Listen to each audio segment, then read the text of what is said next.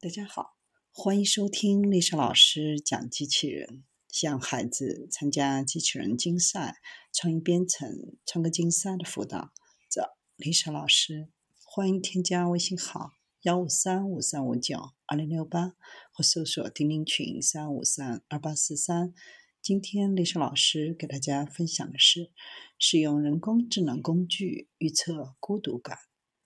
在过去的几十年当中，一直存在的一种孤独感大流行，特征就是自杀率和阿片类药物使用率上升，生产率下降，医疗保健成本增加和死亡率上升。COVID-19 大流行及其相关的社会隔离和封锁，使得情况变得更糟。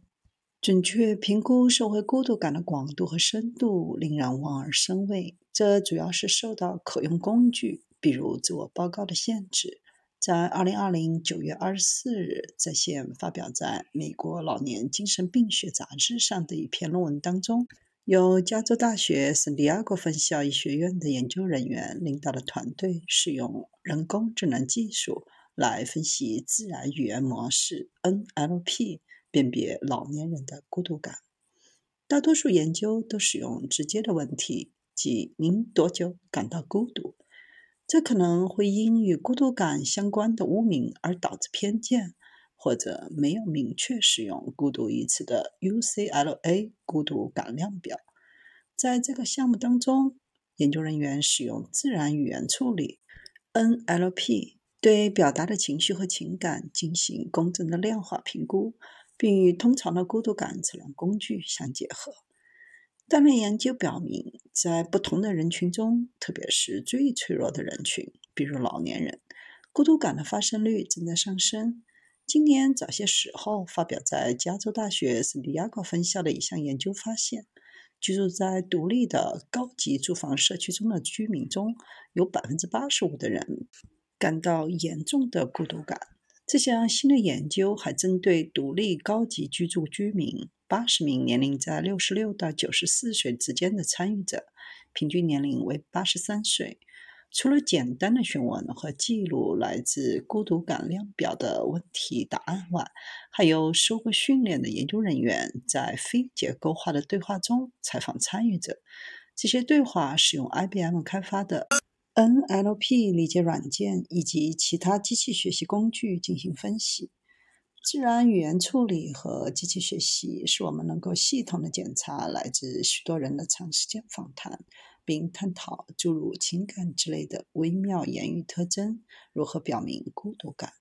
人类进行类似的情感分析容易产生偏见，缺乏连贯性，并且需要对研究人员进行广泛的培训。才能标准化操作。孤独的人在定性访谈中回答时间更长，对直接有关孤独感的问题表达的悲伤更多。女性比男性更有可能在面试中承认感到孤独。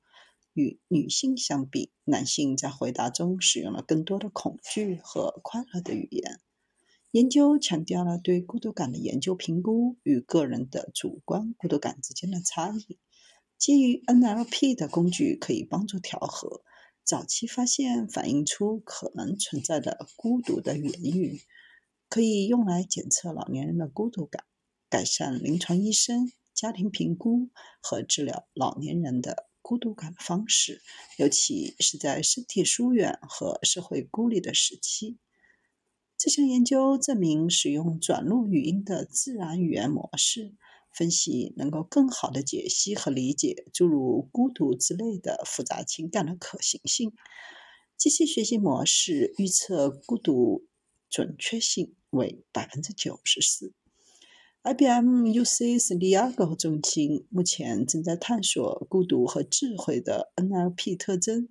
这些特征与老年人成反比。语音数据可以与我们对认知、活动能力、睡眠、身体活动、身体健康的其他评估相结合，帮助我们更好地了解衰老，并帮助老年人。